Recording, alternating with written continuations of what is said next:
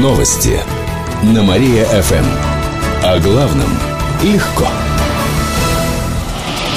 Здравствуйте, в прямом эфире Катерина Измайлова. В этом выпуске о событиях в жизни города и области.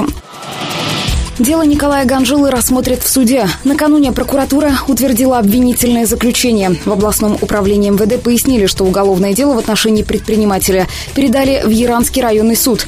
Его обвиняют в мошенничестве в особо крупном размере. Ганжела похитил деньги у Яранского спиртзавода, комбината молочных продуктов и хлебоприемного предприятия. Это стало причиной их банкротства. А еще он украл спирт. Всего причинил ущерб на сумму около 200 миллионов рублей. В День народного единства ограничат продажу алкоголя. Ближайшие выходные продлятся три дня. А значит, горячительные напитки в розницу будут продавать по особому режиму. В областном правительстве сообщили, что в воскресенье алкоголь можно будет купить с 10 утра и до 11 вечера. А вот в понедельник только с 10 утра до 5 вечера. Напомню, что это не касается кафе, ресторанов и кофеин. За нарушение юридическим лицам грозит штраф до 40 тысяч рублей. А еще у них конфискуют незаконно продаваемый товар.